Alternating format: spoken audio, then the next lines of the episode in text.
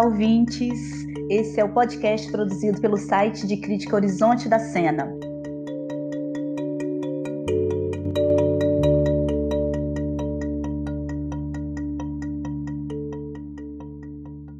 Eu sou Soraya Martins, colaboradora do site, e hoje a gente vai ter uma conversa sobre ética e crítica, juntamente com outros dois colaboradores, Clóvis Domingos e Guilherme Diniz. E Guilherme, e Clóvis. Olá, Soraya. Olá, Guilherme. Olá, ouvintes. Estou é, muito animado aqui para essa nossa conversa.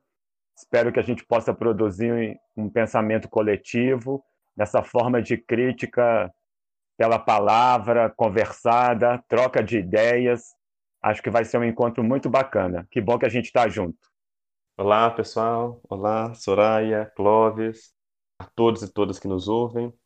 Também estou muito disposto a construir aqui um diálogo propositivo, interessante, é, sobre temas sempre urgentes e cada vez mais necessários, né, em se tratando da crítica na contemporaneidade.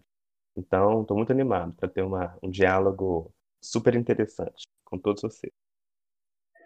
Sim, sim, gente. Então vamos começar, né? É, o nosso episódio hoje é sobre ética e crítica. E eu queria começar pensando na crítica contemporânea. Vocês dois, né, tanto Guilherme quanto Clóvis, são artistas e críticos, né, numa dupla função, ação para se pensar o teatro.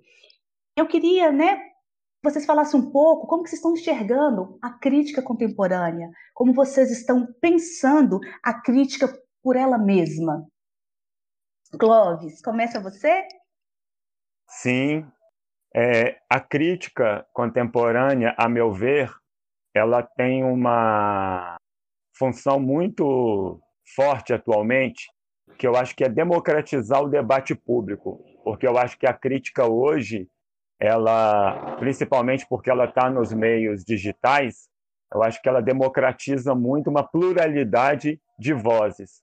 E me chama muito a atenção hoje, na contemporaneidade, que o lugar do crítico e os críticos eles estão de alguma forma coletivizados em sites, em plataformas, muito diferente do crítico, por exemplo, do teatro moderno brasileiro, no qual às vezes um crítico respondia sozinho pela função é, dentro de um jornal.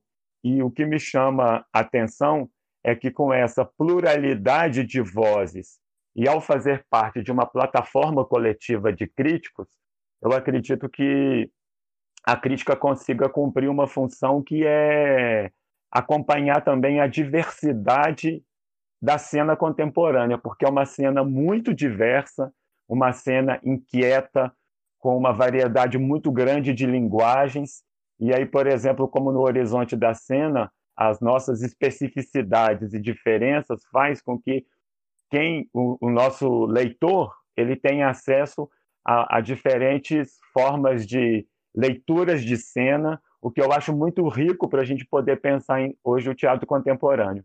Então, um aspecto que me chama muito a atenção e que eu também pesquiso é esse, né? A coletivização dos críticos hoje nas plataformas e também essa formação polivalente, porque o crítico hoje também não, não está apenas no lugar de alguém que está produzindo um pensamento sobre o trabalho dos outros. Né? O crítico também está com o corpo dele na sala de ensaio.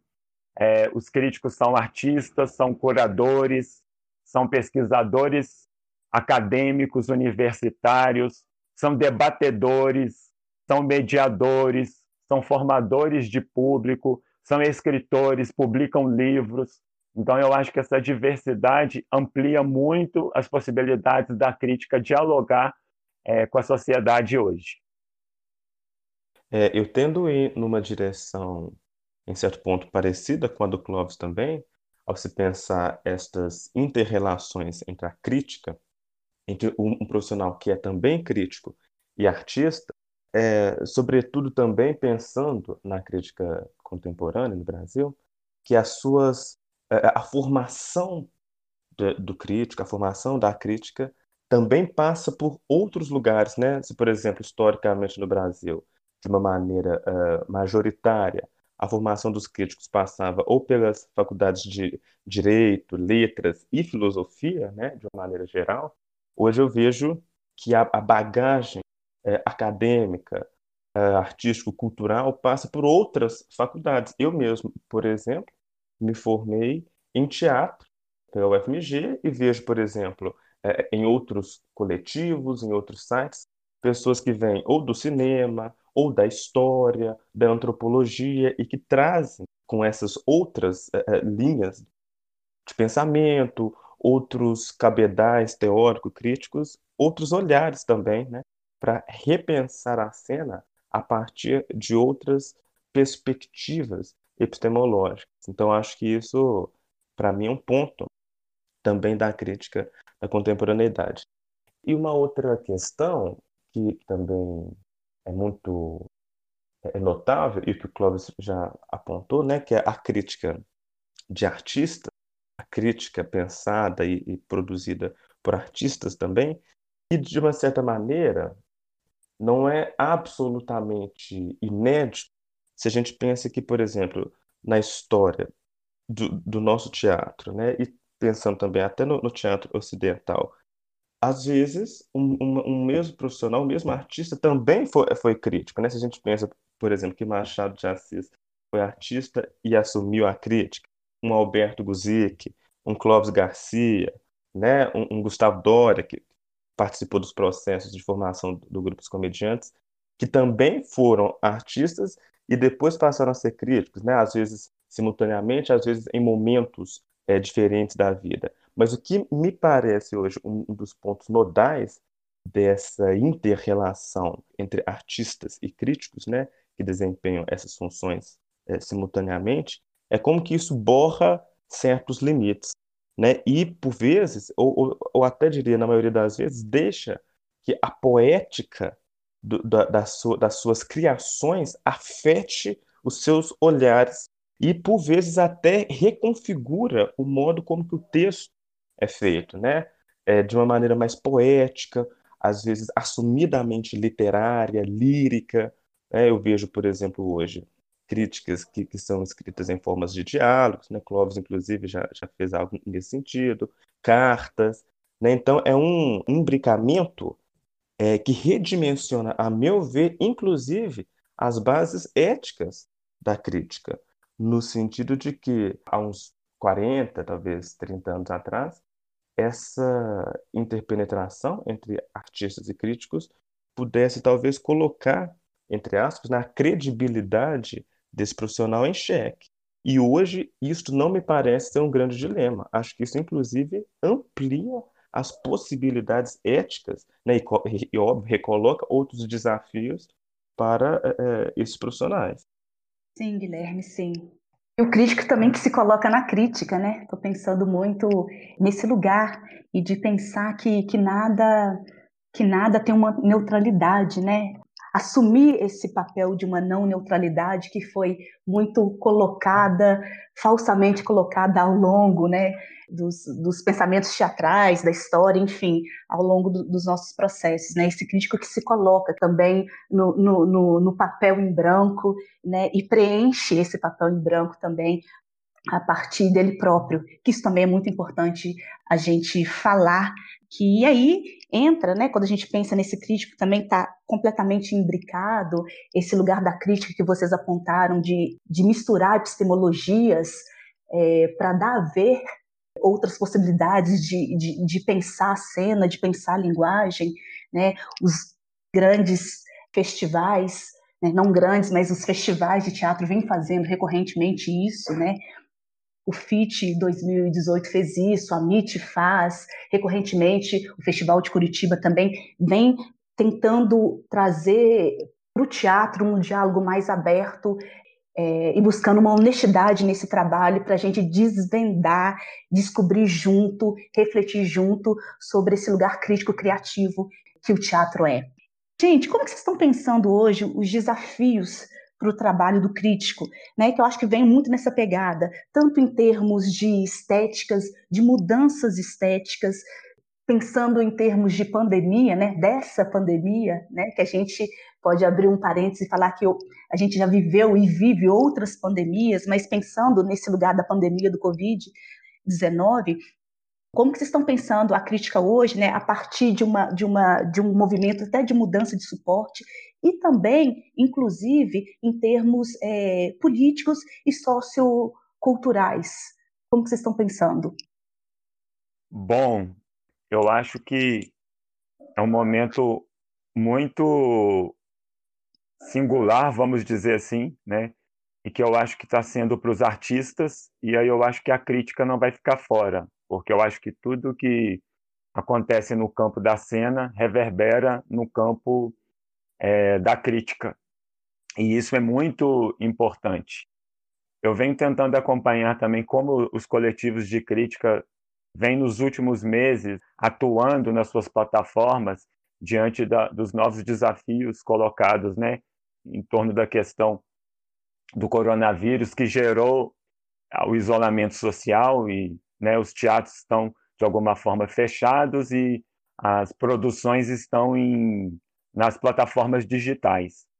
É, eu fico pensando que uma das éticas da crítica neste momento talvez seja exatamente é, se colocar numa disponibilidade de escuta e de acompanhamento do que vem sendo produzido nesse momento. Acho que talvez até menos num lugar prescritivo, mas também num lugar de aprendizagem. Eu acho que é um momento de aprendizagem do olhar. Eu acho que tem uma aprendizagem aí técnica para os grupos que está sendo colocada para os artistas e coletivos produtores de dos seus trabalhos, né? Acho que tem uma aprendizagem do, do olhar para o espectador, né? Que agora vai poder assistir esses trabalhos, essas experimentações dentro de dentro da sua casa, né? E também acho que tem essa aprendizagem de olhar também para crítica, né? É como uma mudança aí de é como se a gente trocasse as lentes dos óculos, vamos dizer assim, numa metáfora, né? Mas também fico pensando que também não sejamos ingênuos que a cena contemporânea já vem nos últimos anos muito contaminada pelas questões tecnológicas, né? Entre a cena ali convivial, em alguns momentos a cena mediatizada, né? o próprio advento na sociedade, né, da tecnologia, pelos celulares, pelos computadores, pelas câmeras. Então a gente já vinha um pouco, né, sendo já já vem havendo um treinamento, a meu ver, é, muito específico aí da gente nesses dois campos, né, no campo digital e vamos dizer assim no campo talvez da presença real. Então eu tenho me colocado muito disponível a acompanhar dentro do possível o que vem sendo produzido também tentando entender que tipo de vocabulário agora fica específico ou não para a crítica poder falar dos trabalhos, né? Como fazer uma análise, uma leitura da cena, né? A partir de qual lugar? Uma vez que, que o olhar está um pouco, de alguma forma, também enquadrado, vamos dizer assim, né? ele está numa tela. Então, eu vou falar de quê? De distanciamento, eu vou falar de enquadramento, eu vou falar ainda do conteúdo da cena, eu vou falar de experimentação tecnológica, quais os termos? E aí eu acho que para a crítica é um momento muito desafiante, mas que eu acho que também pode ser um exercício muito é, instigante para o nosso olhar e também é, não fugir da problematização de quem pode acessar isso, tanto do ponto de vista da inclusão digital pelo espectador, quanto também dos grupos. Quais grupos podem produzir seus espetáculos, é, suas lives cênicas, seja lá qual for o nome, pelas plataformas digitais. Que imagens estão sendo produzidas? Que tipos de narrativas são, são do campo do arquivo? São adaptações para as plataformas digitais? Acho que pensar também o estatuto das imagens. Que imagens estão sendo produzidas? É o que está em jogo aí nessas, na questão das imagens que se produzem para o olhar a transparência, borrar as imagens? Será que se trata de uma questão apenas de ver ou também de ouvir? Será que o convite agora é um convite mais do que o, é, o teatro como lugar de onde se vê, né? para o teatro do lugar de onde se experimenta, o campo sensorial? Então, essas questões também têm me interessado muito nesses trabalhos atuais. Eu acho que é um pouco por aí. que, que você acha, Guilherme? Eu concordo com o Clóvis quando ele diz a respeito da, de, dessa disponibilidade de, de escuta, que, tal, que me parece ser uma algo que, que se espera da crítica, da contemporaneidade, e, e uma, uma outra postura também, uma outra chave ética que me parece é muito presente, ou que talvez seja interessante a gente pensar sobre é o reconhecimento também, né, a, a crítica, reconhecer os seus próprios impasses, né, os seus limites diante de uma cena profundamente é, é, multifacetada, sem cair no engano né, de tentar dogmatizar, é, dogmatizar estéticas, dogmatizar processos criativos. E aí, essa desmistificação de uma, de uma certa noção de objetividade, neutralidade, ou de uma noção também de qualidade, do que supostamente seria essa qualidade de um espetáculo, nessa desmistificação destes marcos, a meu ver, projeta o posicionamento estético, político e ideológico do crítico como talvez um, um dos mais cabais eixos articuladores do seu discurso e do seu texto ou, ou da, da, sua fala, né? pensando que a crítica também se, se, hoje se manifesta não só pelos textos. E aí, Soraya, essa questão ética, política, é, sociocultural, para mim hoje, talvez o que mais se, se espera do crítico, no sentido de que talvez a postura ou a atitude ultra especialista talvez não faça mais sentido, ou talvez seja de alguma maneira posta em segundo plano, justamente porque ao, ao pensar certos espetáculos, ao pensar certas propostas, eu reconheço que às vezes a sua postura, o seu posicionamento, o seu modo de ler e pensar as contradições sociais, do crítico pensar as contradições sociais, né? Seja talvez aquilo que ou se espera ou se demanda dele, né? Da, daquela postura de aplicar, né? Há décadas atrás, de aplicar certos macro conceitos estéticos para balizar e avaliar este ou aquele espetáculo, hoje o seu posicionamento ético, político, o seu modo de estabelecer as relações com o mundo, com a história, com as hegemonias, com os poderes que estão aí constituídos, né? pensando as artes também como um lugar dos poder, de poder né, e de contradição, esse posicionamento talvez seja o que mais se espera né, ao lema crítica e menos, me parece, uma postura é, ultra especialista né, de, de, de, de se fixar sua leitura estritamente naquele é, é, fenômeno cênico naquela obra isolada ou descontextualizada. Até porque, pensando no, nos teatros feitos hoje, muitos deles se dirigem para as grandes questões, para mazelas, para os espinhos, para as, contra as contradições de, eh, do nosso tempo. Então, se furtar a se posicionar, se furtar a, a se envolver nestas questões, é, é hoje parece uma, uma postura talvez não tão desejada. Né? E aí, Clóvis, dialogando com, com a sua questão, eu acho que, que sim, que todas as dinâmicas teatrais, virtuais, né, que, que vêm sendo desenvolvidas nesse período, elas abrem caminhos, mas elas também é, reforçam os velhos problemas as velhas hegemonias, os, os velhos abismos entre grupos, entre acessos, entre uh, poéticas, né?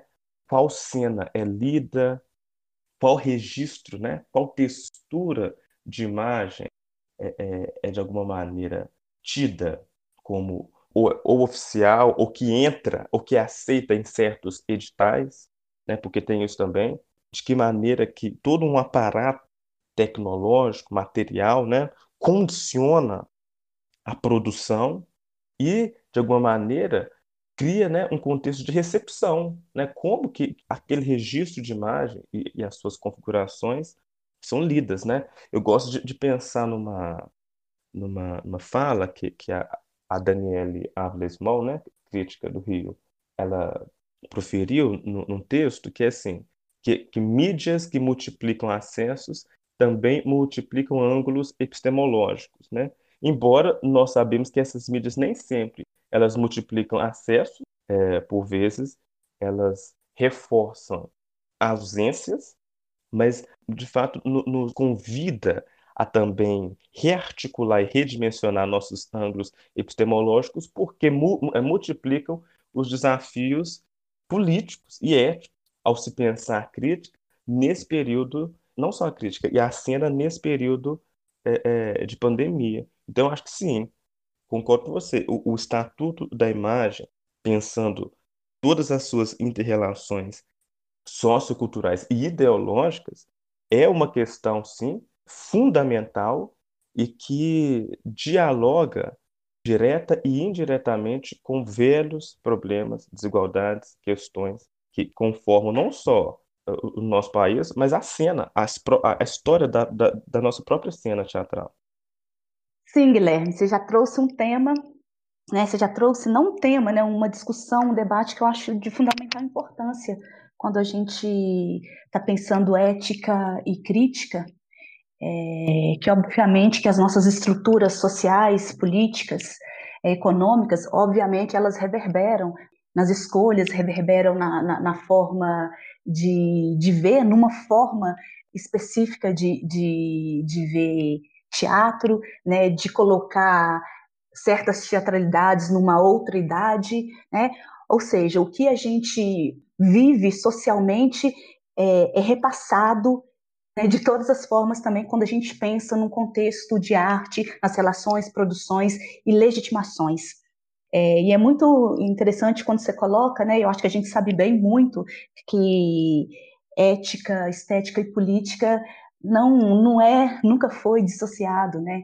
Quando a gente pensa numa frase clássica do Shakespeare que há algo de podre no reino da Dinamarca, é, é, né, como essa frase é lida historicamente, né, e quando a gente, né, por exemplo, coloca, né, cinco meninos foram mortos por cinco, né, cinco meninos foram mortos por 111 tiros no Rio de Janeiro. Se a gente coloca né, uma frase desse tipo numa, numa peça, na boca de um personagem, né, ou de uma personagem, né? Como isso é lido diferente, como isso é legitimado de formas diferentes. E a política está aí, né? É, passando por uma mediação criativa, passando por uma forma né, crítica criativa de ver as coisas e de compartilhar o sensível, de compartilhar críticas. É só um parêntese, né, a gente vê tratamentos diferentes, e é nesse lugar que eu vou entrar agora, que eu acho importante a gente pensar aqui, que os arquivos disponibilizados é, sobre teatro, sobre teatralidades,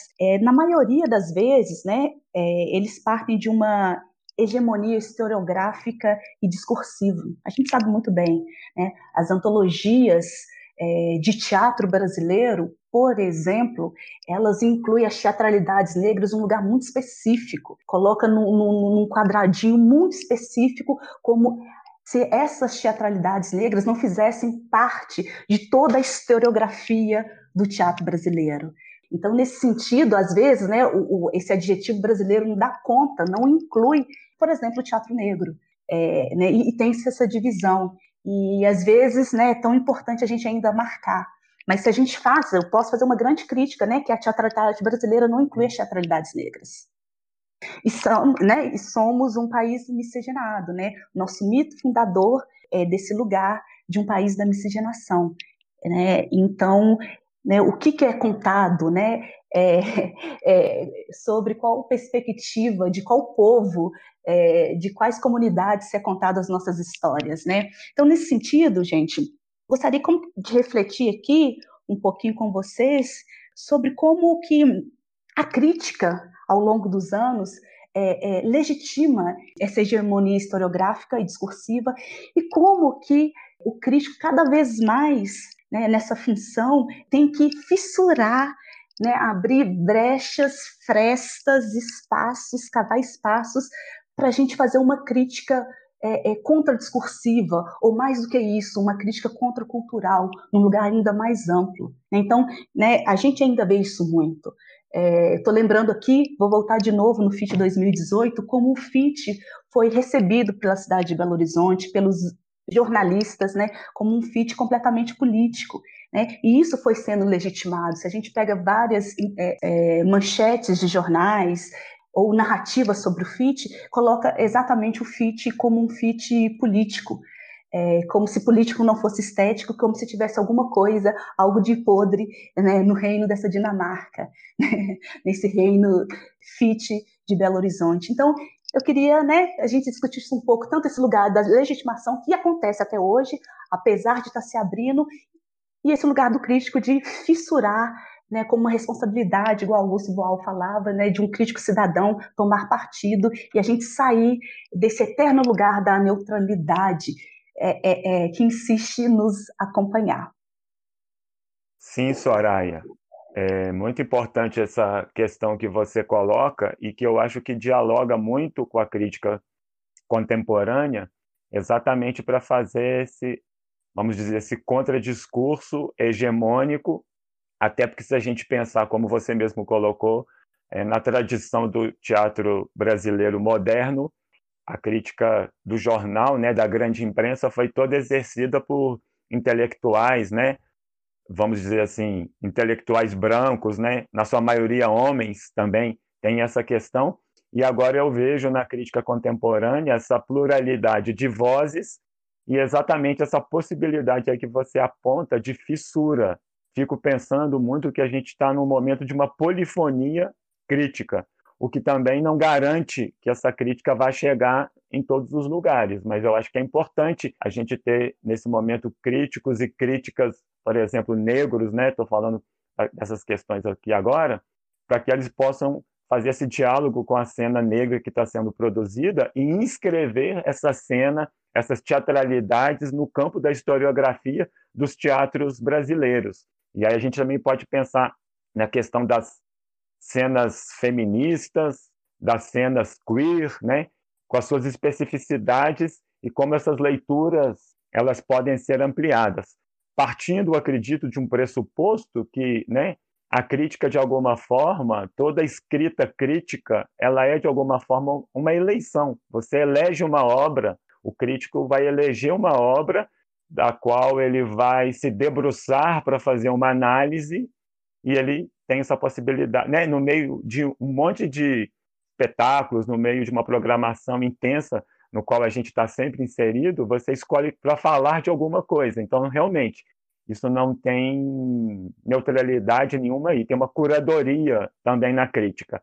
E aí eu acho que essa diversidade hoje, eu volto nela, ela é muito importante para isso, para exatamente a gente poder fazer uma fissura e poder escrever sobre coisas que estão, por exemplo, também fora, vamos dizer assim, dos jornais, que nem todo mundo tem acesso, né? Porque se a gente não toma cuidado, a crítica vai se debruçar sobre os mesmos grupos e vai continuar colocando esses grupos sempre em evidência.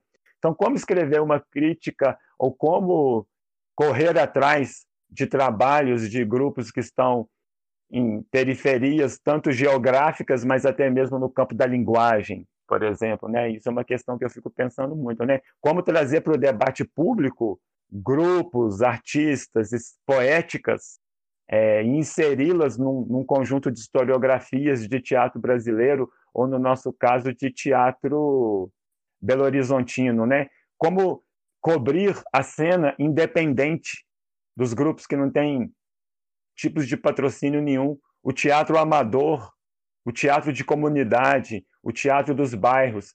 E aí, como eu tenho pesquisado muito sobre a questão dos coletivos críticos, é, eu fico pensando muito que também nós, como críticos, pesquisadores, nós precisamos também de estimular, estou falando estimular no sentido também de poder dizer para os artistas ou para a comunidade artística em geral que é, nós precisamos de produzir críticos locais, no sentido de que se num bairro tem muitos grupos de teatro, a gente precisa de estimular que ali alguém é, se debruce a escrever sobre os trabalhos. Há pouco tempo eu estava lendo é, lá no Rio de Janeiro, tem começado um movimento da Baixada, que é um movimento de, de os coletivos começam entre eles a fazer um rodízio de escritas afetivas, criativas a partir dos trabalhos uns dos outros.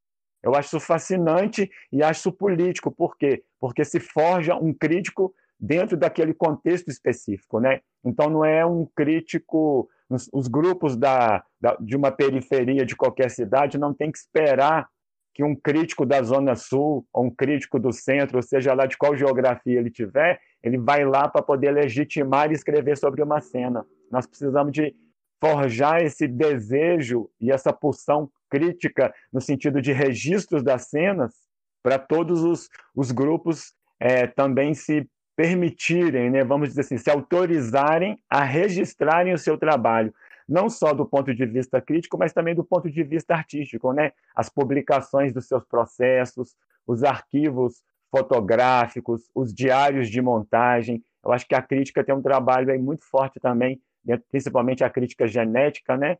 Da gente estimular que os grupos registrem os seus trabalhos, ou por vídeo, é, ou pela escrita, ou por conversas, ou por podcast, é, enfim. Então, eu concordo muito com você. Eu acho que o último, esse o FIT, né?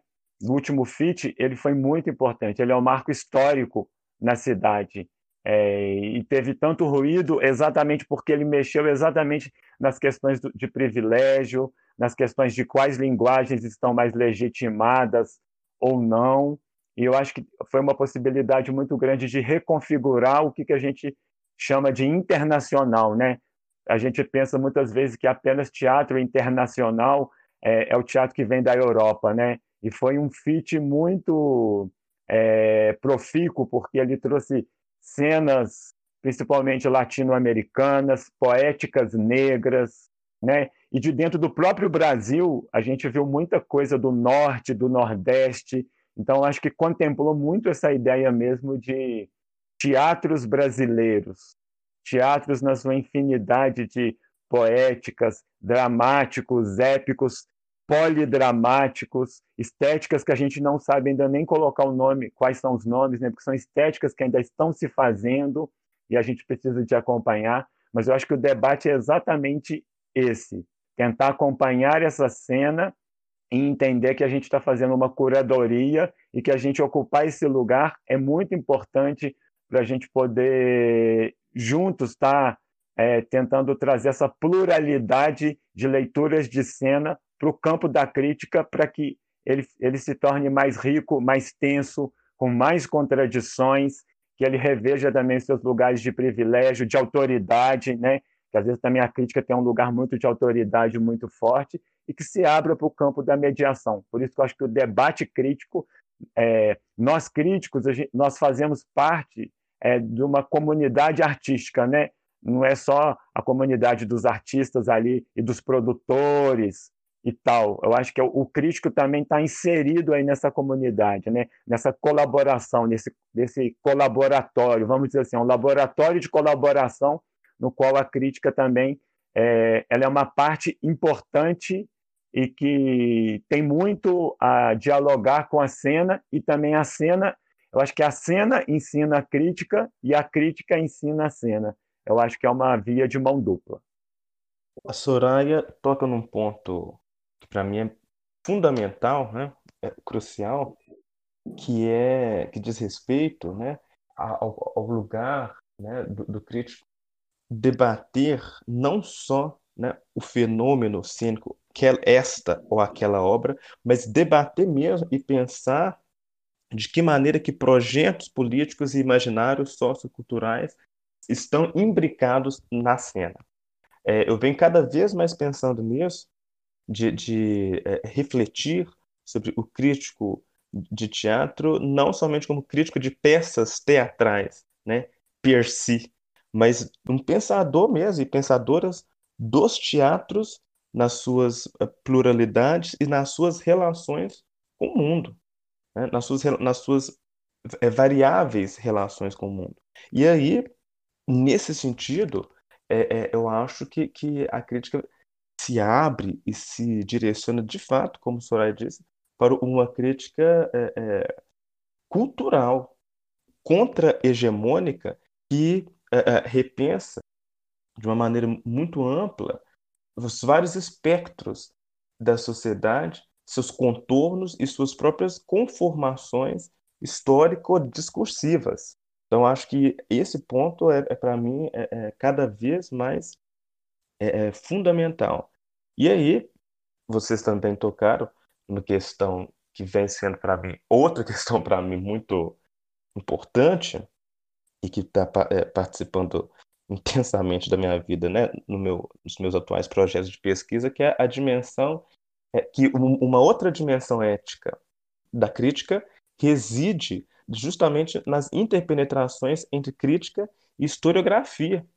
Né? De que maneira que essa crítica, e não só isoladamente, né? mas pensando panorama, pensando, é, é, inclusive, a história material das ideias, né? de que maneira que ela ainda desenvolve né? e já desenvolveu narrativas sobre os fatos, né? marcadas por visões de mundo, ideologias. E, e hoje, ao repensarmos e reacessarmos alguns velhos arquivos né, de teatro, peças, gravações, que reaparecem agora, né, e adquirem novos sentidos, esse desafio, essas implicações se colocam de uma maneira mais, eh, eh, mais, mais forte ainda. Porque, por exemplo, justamente se a gente pensa, né, o Clóvis deu um exemplo fulcral, que é a crítica teatral moderna né, no Brasil, pensando aí nos anos 40, 50, 60. O que eu, eu observo ao ler essas críticas e ao cotejar com outros textos e com as próprias é, ideias, as bases ideológicas que estavam ali presentes, é que, por exemplo, pensar o teatro e pensar o projeto de modernização, o que se estava pensando era o próprio país e a própria cultura né, do, do país, um projeto de modernização do, do teatro e a maneira como que era refletido pelos críticos dizia respeito também a um projeto de modernização do país, segundo estas e aquelas é, balizas estéticas e políticas. E não só no que se diz, mas também naquilo que não se diz.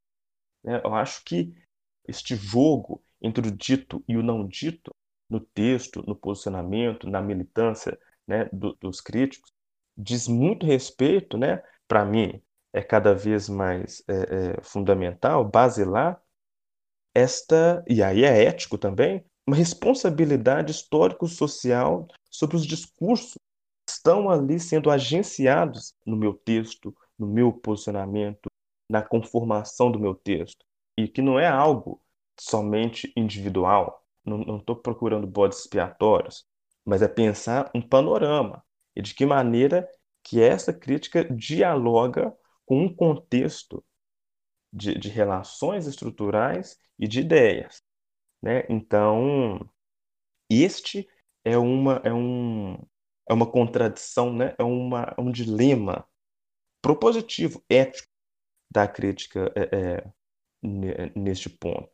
Né? Soraya dá um exemplo muito clássico dos limites e dos impasses da, da, da, da crítica no, no, país, que é ao, ao, se debruçar sobre os teatros negros. É, justamente colocando na, nas caixinhas, nos lugares exóticos, nos lugares particulares, né? Tem a linha do, do, teatro brasileiro e tem os outros teatros, né? Que por vezes eh, participam, mas sempre num lugar separado. Então, eu acho que isso, a meu ver, reforça né, justamente uma visão de que pensar o teatro é pensar o próprio país e sua história, e que um discurso crítico é, direta ou indiretamente, um discurso político sobre o próprio país e suas manifestações. Sim, Guilherme. Eu quero dividir uma coisinha com vocês porque na minha tese, eu estou tendo que modificar minha tese depois da qualificação, e entre essas mudanças, eu resolvi fazer um panorama do teatro Belo Horizontino. é, um pequeno panorama, que vai ser mais ou menos umas 10, 15 páginas, e muito interessante que recentemente eu peguei uma antologia é, feita em 2017 para pensar um pouco o teatro, né, feito em, em Belo Horizonte. Eu né, tive na minha mão muito esse, muito esse lugar dessa historiografia do que não se diz. E eu fiquei pensando muito, tentando fazer uma linha do tempo, muito a partir da primeira, da primeira edição, tanto do FIT quanto do FAN, que foram ali muito próximas, né? A primeira edição do FIT em 94, a do FAN em 2000, em 95, ou seja, um ano de, de diferença. E como que esses dois grandes festivais, né? Eles modificaram, reconfiguraram a cena é, em Belo Horizonte.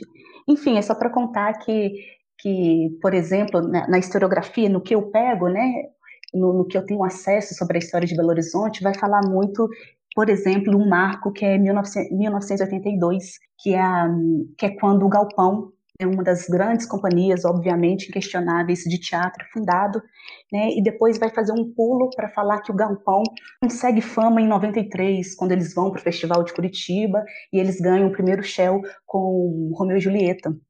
E é muito interessante se pensar e nessa historiografia não tem, né, se pensar que em, em 1993, a gente, por exemplo, aqui em Belo Horizonte, a gente tem a fundação do Teatro Negro Atitude, da Companhia Cearaquê, uma das companhias mais importantes, tanto nacional quanto internacionalmente, né, ao longo de 10 anos.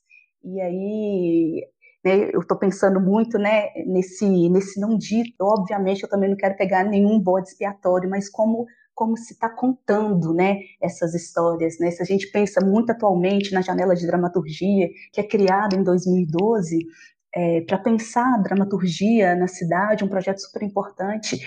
A gente também pensar, por exemplo, que em 2013, quase menos de um ano, é, a gente tem um fã é, é, e a gente tem um fã que acontece a Polifônica Negra, a primeira edição da Polifônica Negra, cujo tema era exatamente dramaturgia na cidade, né, é, e que depois desembocou na Polifônica 2000 2017.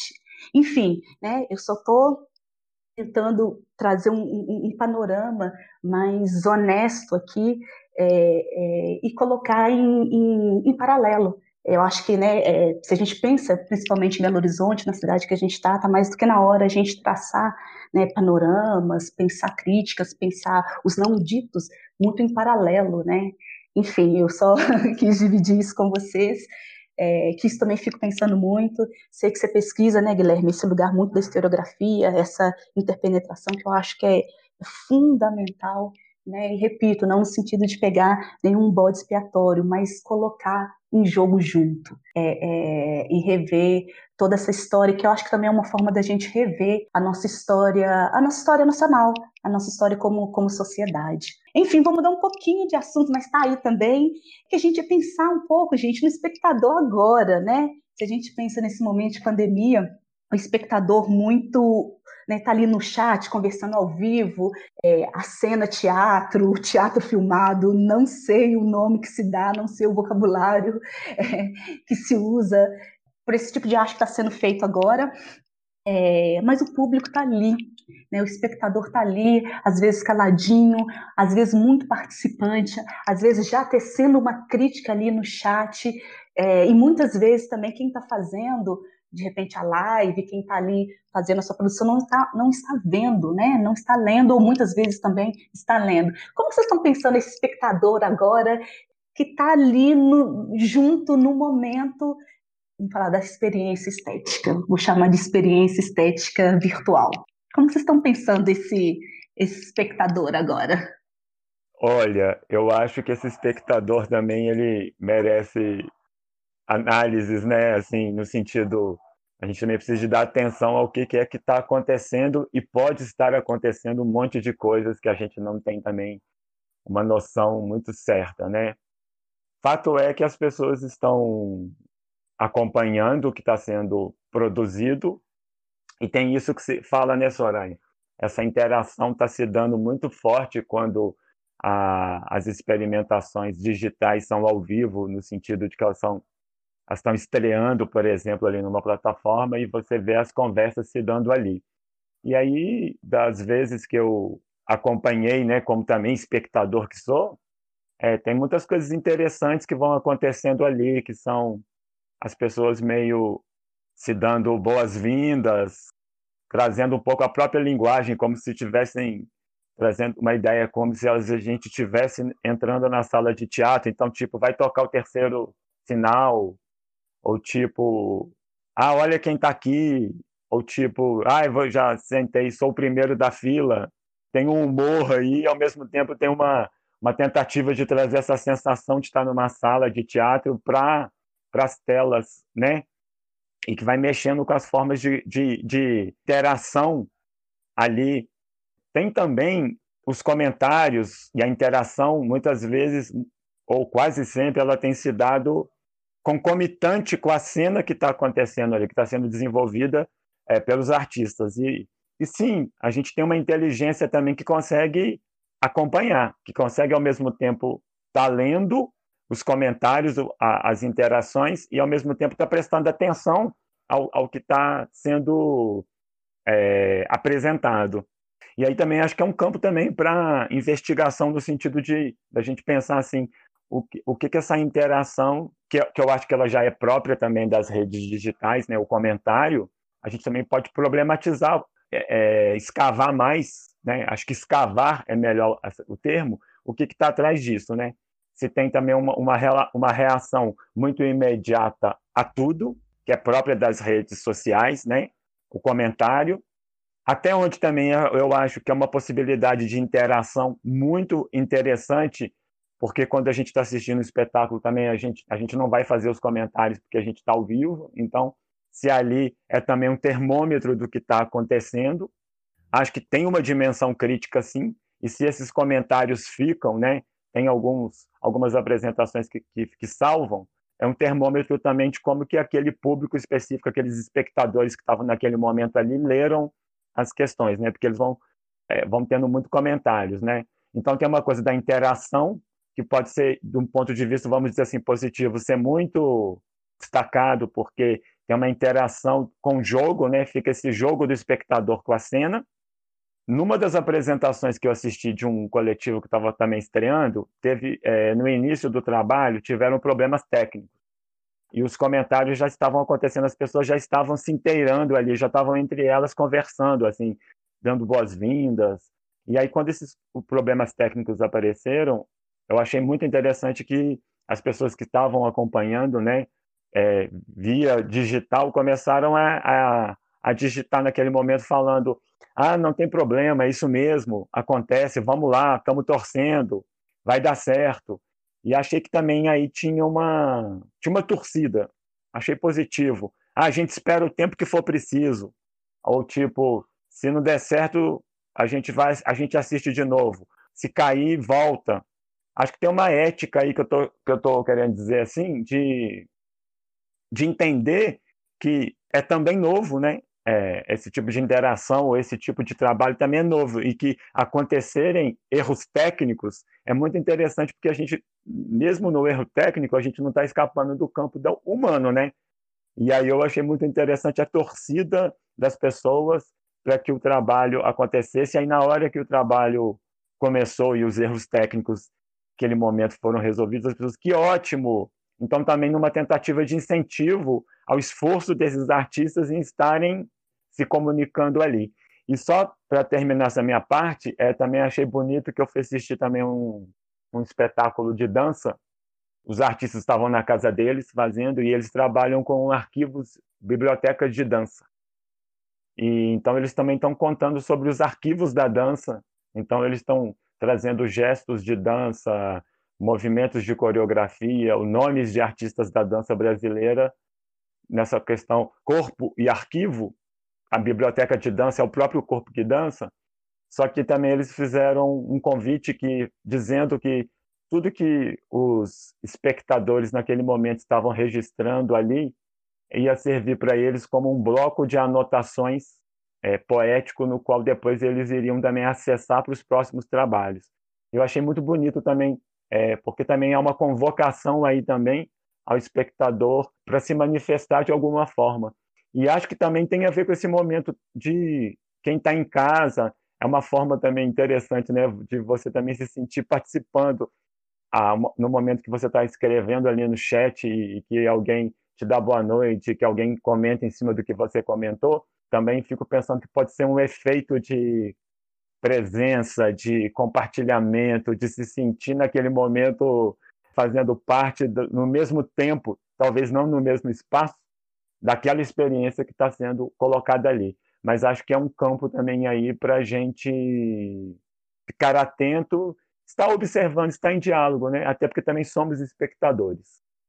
Isso, exatamente, Clóvis. Isso, isso que você falou é muito interessante porque eu vejo que a cena, os artistas, os grupos, também articulam efeitos de presença, né, pelo zoom, close no rosto, em alguma parte do corpo né, do, do, do artista, para intensificar, redimensionar mesmo aquela fisicalidade.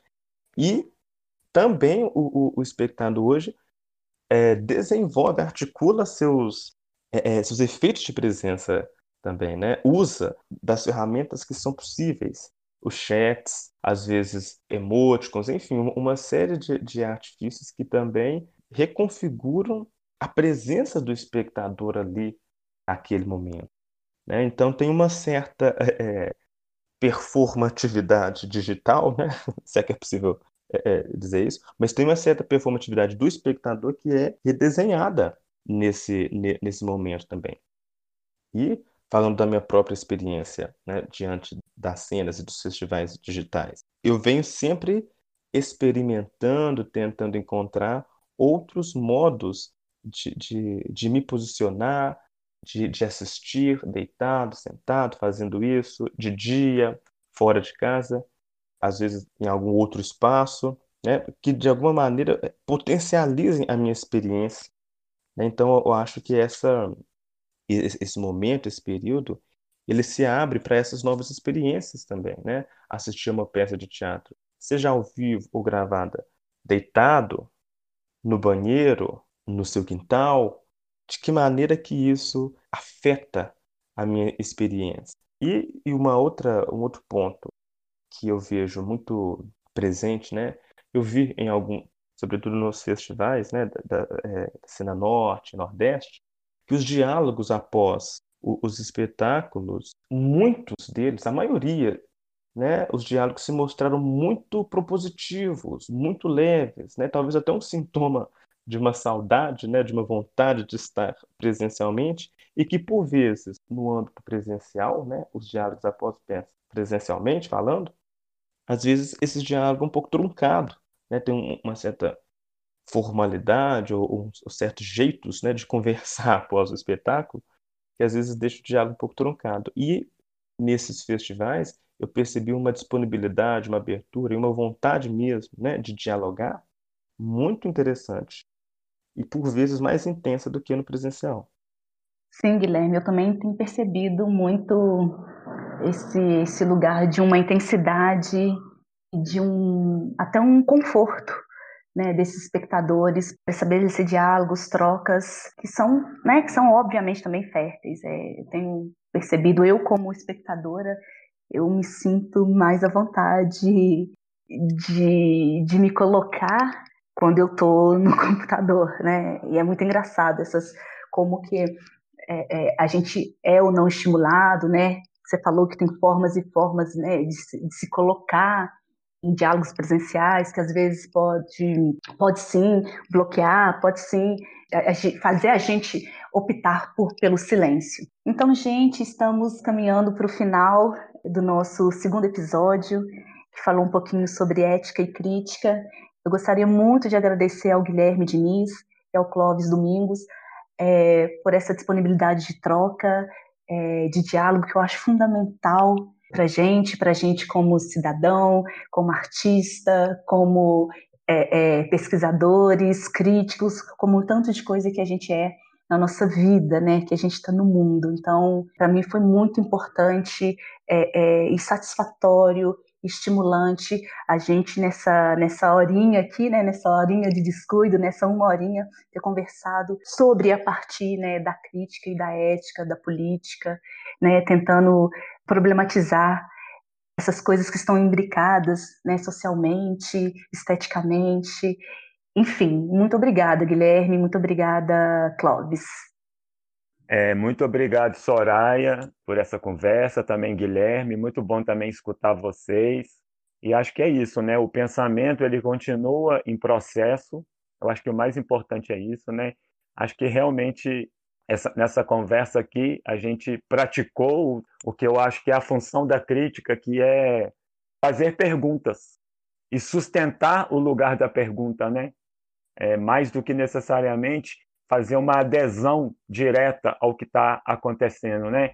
Então, ao mesmo tempo, fazer uma imersão nas questões ou até mesmo uma proximidade com a cena e, ao mesmo tempo, nesse mesmo movimento, fazer um distanciamento no sentido de poder olhar um pouco com mais é, de longe para poder talvez fazer as perguntas que precisam de ser feitas. Então, acho que essa conversa é muito boa. Acho que a gente pode combinar mais conversas ainda sobre esse tema, que ele é muito amplo. E para os nossos ouvintes também, que bom que vocês estão aqui. E a conversa é infinita. Muito obrigado. Eu também saio super feliz, muito satisfeito e animado com essa conversa, né? É, e morrendo de saudade de todos vocês presencialmente. E, e, de fato, eu espero que esse diálogo e essas conversas, essas questões, sejam sempre presentes é, é, é, ao debatermos crítica, ao debatermos teatro, ao debatermos estética e ética. Né? Saio muito feliz e agradeço demais. Muito obrigado. Então, obrigada de novo, Clóvis. Obrigada, Guilherme. Foi muito bom é, essa nossa conversa. Espero que a gente tenha várias outras conversas. E esse é só um caminho para a gente, nas nossas trocas, pensar né, em tessituras de outros mundos possíveis, é, de compartilhamento de, de sensibilidades, do sensível. Muitíssimo obrigada. Também quero agradecer aos nossos colaboradores, Júlia Guimarães e Diogo Horta, estiveram aqui com a gente nos trabalhos técnicos. E para finalizar o nosso episódio de hoje, vamos chamar também um colaborador do Horizonte, que é o Mário Rosa, para dar uma dica de leitura de livro desse episódio. Um abraço, muito obrigada.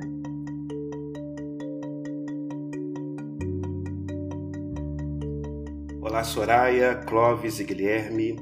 Olá, ouvintes do podcast do Horizonte da Cena. Eu sou o Mário Rosa e gostaria de indicar o livro Cena em Sombras, da professora aposentada do FMG, doutora em letras, ensaísta, poeta, dramaturga, Leda Maria Martins. É, esse livro foi publicado em 95 pela editora Perspectiva e originou-se da tese de doutorado dela. Nesse trabalho, a Leda aborda com, com muita sensibilidade, rigor conceitual, preocupação histórica, uma arqueologia do signo teatro negro, é, buscando com isso apresentar, investigar, criar modos de percepção de formas expressivas, estéticas e de saberes de uma outra cena, de uma cena que por muito tempo esteve à margem, à sombra no Ocidente, né, em razão da dominância de uma matriz estética e de pensamento é, europeia.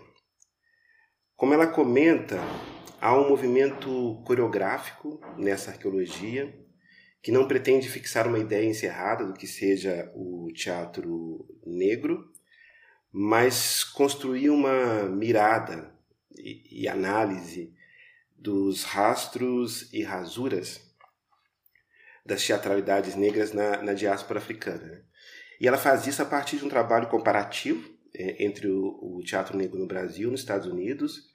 É, nos Estados Unidos nos anos 60, Brasil nos anos 40 do século 20, abordando aspectos de uma aproximação pela mesma matriz, mas também ressaltando é, a nervura da diferença, é, como ela diz, né, presente nos modos de agenciamentos, cruzamentos, de encontros, de adaptações que, que, que expõem uma multiplicidade de, de, de, de singularidades, de formas expressivas é, dessas teatralidades é, negras.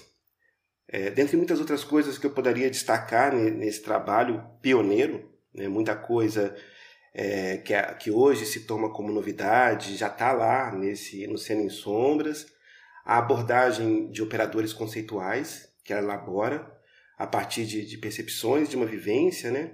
e também articula para análise dessas teatralidades, como por exemplo a encruzilhada. Né? A encruzilhada que, que volta em outros textos, ensaios, livros, assim como outros conceitos ou, ou claves é, conceituais, metodológicas, né?